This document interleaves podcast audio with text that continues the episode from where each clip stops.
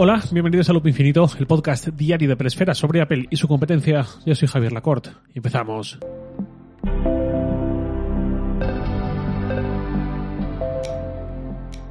Antes de comenzar, un par de cosas rápidas. La primera es que el lunes 6, este próximo lunes, no habrá episodio. Lo recordaré mañana igualmente, pero la cosa es que eh, mañana viernes estaré off por festivo local, Viscas and Bly, Amix, y ya habrá episodio de nuevo el martes 7 de febrero. La segunda cosa es que tengo una pila enorme de correos por responder desde cuando dije en vacaciones, en Navidad, que me escribierais si os apetecía con sugerencias del podcast y todo eso. Quiero responder esos correos, tampoco es algo muy manejable, simplemente necesito encontrar un buen rato, eh, un fin de semana o algo así para dedicarle ese tiempo. Pero bueno, que quienes habéis escrito no es que os ignore, simplemente que no estáis solos y sois muchos. Y ya entrando al tema del día, eh, por alguna conversación reciente que he tenido en Twitter, alguna pregunta, algún comentario, he creído conveniente hacer un pequeño repaso, un recorrido por las aplicaciones de confianza que tengo en mi iPhone, sobre todo, también en mi Mac, pero sobre todo en el iPhone, las aplicaciones de uso actual, por qué esas aplicaciones y no otras, y también para más o menos aclarar cuáles ya no utilizo, aunque en el pasado sí que las usaba y sí que las conté por aquí porque quizás alguien se quedó con eso y cree que la sigue usando y no es así. Y no es que sea importantísimo que todo el mundo sepa en todo momento qué uso y qué no uso, y mucho menos, ¿no? Eh, simplemente lo digo por comunicar eh, el por qué hay alguna que no utilizo, porque eso quizás también nos ayude a entender mi punto de vista sobre según qué tipos de aplicaciones. Por ejemplo, no hace mucho os hablé de Waterminder, esta aplicación que he usado durante un año y medio o así para, mediante el Apple Watch, monitorizar mi consumo de agua.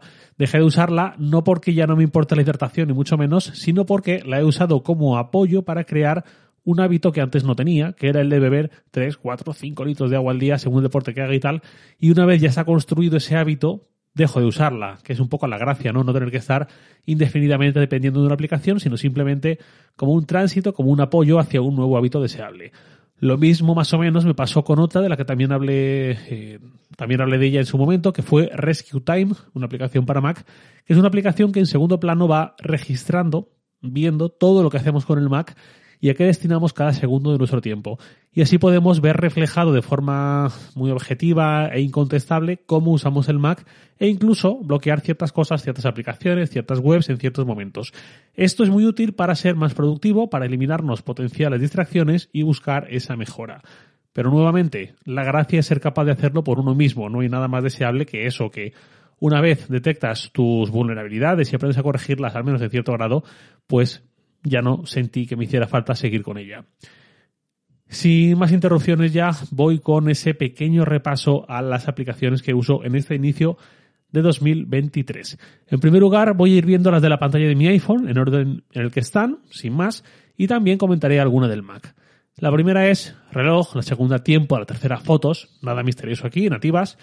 La siguiente ya con la que sí que entramos es Goodreads, esta red social de Amazon para registrar los libros que leemos, ver qué leen nuestros amigos, dejar valoraciones y reseñas de cada libro, etcétera. Fui un poco aprensivo en su momento con esta aplicación, pero al final eh, me he reconciliado con ella y la estoy usando bastante.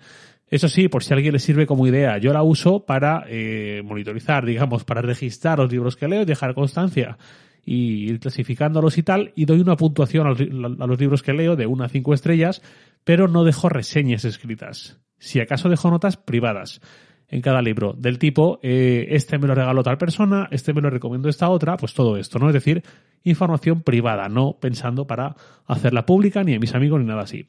La siguiente aplicación es Apollo, con doble L. Es mi cliente de Reddit favorito, hacen un trabajo fantástico, la aplicación oficial está bastante bien, pero esta, creo que es eh, el cliente de referencia para los que usamos mucho Reddit. También hay otros muy buenos, pero yo me quedo con Apollo. Luego está Pocket Casts, que sigue siendo mi aplicación preferida para escuchar podcast. Eh, tiene una ligera curva de aprendizaje cuando llegas a ella al principio. Su interfaz no es muy habitual, pero enseguida la dominas y no he encontrado ninguna mejor.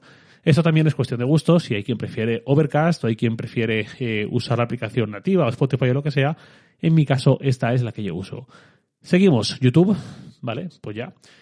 Y luego pasamos a Sofa Time, es decir, eh, Sofa Time, como queramos decirla, pero no es sofá a secas. Esa es la que usé un tiempo y ahí creo que me equivoqué. Me gustó mucho su interfaz de que sincronizara por iCloud, no requiere ni siquiera registro, pero eh, es cierto que al final 4 euros al mes por una aplicación así se me hizo muy cuesta arriba y acabé en esta aplicación que me gusta mucho. Es gratuita, tiene una única compra in-app para desbloquear ciertas funciones y no requiere suscripción. Además es un cliente de Track TV, que es el servicio que he usado durante un montón de años, así que ahí tengo todo mi historial y es donde voy registrando las series, las pelis, los documentales que veo, igual que Goodreads, pero para ese tipo de contenido. Les pongo nota, aquí de 1 al 10 y arreando. Me es muy útil porque tengo una memoria anormalmente buena para las fechas, por ejemplo, pero tengo también una memoria pésima para nombres de películas, series y tal. Y muchas veces cuando quiero recordar una que vi en algún momento, me vengo a esta aplicación, buceo en mi historial, quizá no recuerdo el título, pero sí que recuerdo la nota que le puse o algo así, y enseguida la localizo. Sigo, eh, aplicación Fitness, la nativa de los anillos del Apple Watch, cero misterio aquí, y continúo con la joya de la corona, Athletic. De esta he hablado un montón, no sé si algún día me cansaré de ella o sentiré que ya no me hace falta o algo así, pero si ese día llega lo veo muy lejano porque siento que vale cada euro que cuesta y me encanta, me es muy útil y además va mejorando poco a poco con el paso del tiempo. Van dándole actualizaciones de vez en cuando y la hacen todavía mejor. Por ejemplo, una de las últimas novedades que le pusieron es que eh, si uno de los valores fisiológicos que registra esta aplicación se sale de los parámetros habituales, te manda una notificación, te avisa. Por ejemplo, la variabilidad perdón, de la frecuencia cardíaca, la frecuencia cardíaca en reposo, la tasa de respiraciones por minuto y la saturación de oxígeno. Si alguno o algunos de esos valores cae demasiado o se eleva demasiado, en lugar de esperar a que nos enteremos entrando a la aplicación y lo veamos, ahora nos manda directamente una notificación. Como curiosidad, el otro día estaba viendo una serie de Netflix, La chica de nieve, muy recomendable, un buen thriller, que no es de terror, no da sustos, pero en algunas escenas te transmite mucha tensión. Total, que estaba viéndola, creo que fue el quinto episodio, una escena muy tensa, y de repente me llega una notificación al reloj. Eh, Javier, tu tasa respiratoria, eh, bueno, voy a ver qué decía exactamente para no parafrasear, eh, porque hice un pantallazo. Lo tengo aquí, decía, alerta de salud, una o más de una de tus métricas de salud está fuera de su rango normal. Dos puntos, tasa respiratoria. Yo estaba con la tensión, respirando de una forma más agitada de lo normal, y Athletic me lo avisó. Esto es fenomenal. Ya dije, en su momento conté, en junio del año pasado, cuando di positivo en COVID, la primera señal de alerta que me hizo entender que algo pasaba en mi cuerpo no fue perder el olfato, ni estar con mocos, ni nada así. Fue ver en la aplicación Athletic que todos esos valores que normalmente los tengo en rangos perfectos, de repente estaban todos fatal, en rojo y todo. Y yo dije, ¿qué está pasando? Resultó ser COVID. Athletic no me dijo, tienes COVID, obviamente, pero sí que me dijo algo está pasando en tu cuerpo antes incluso de que yo notase nada extraño. Pues eso, Athletic, con ella al fin del mundo. Sigo, la siguiente aplicación es Nike Run Club, para correr, no voy a detenerme porque le dedico un episodio hace muy poco tiempo. Y la siguiente es la de mi gimnasio, para hacer reservas y tal, que tampoco tiene utilidad comentarla. Luego ya pasamos a la cuarta fila, donde están Craft, también con su episodio reciente, muy feliz con esta aplicación de notas muy vitaminada. Y luego Ivory, una vez más, eh, episodio reciente para que extenderme en este cliente de Mastodon fantástico, cortesía de Tapbots. Seguimos con Twitter, Cero Misterio, y continuamos con Things, aplicación de gestión de tareas. Es muy buena, pero al mismo tiempo avanza tan lentamente en alguna ocasión que me hace pensar si no me estaré perdiendo algo en la competencia. Por ejemplo, hace poco Todoist, la aplicación que yo usaba antes, muy recomendable también, anunció la llegada de inteligencia artificial como la que usa Craft, pero aplicada a las eh, tareas. Fui a probarla a ver si me podía resultar útil y no está mal, pero no es algo que vaya a ser diferencial para mí.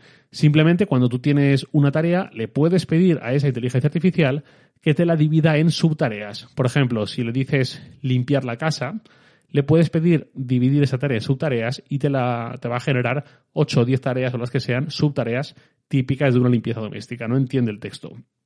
También tiene alguna cosa más, bien, pero tampoco me convenció para volver a Todoist. La recomiendo mucho, pero pues eso, simplemente por una cuestión de interfaz, sobre todo, estoy en Things. A ver si llega pronto Things 4, que es esa siguiente gran versión. Vamos ya con la última, Fantastical. Muy contento con ella porque eh, uso el calendario a fuego y honestamente creo que es la mejor aplicación para ello. Cuestión aparte si vale el dinero que pide a cambio en forma de suscripción mensual o anual, que además ha subido hace poco, pero eso ya cosa de cada uno. Luego está la última fila ya, Spotify, que simplemente eh, la uso porque trabajo con mi Mac toda la jornada y ahí es donde más uso Spotify. Y la experiencia de escritorio de Spotify vapulea a la de Piano Music, en mi opinión.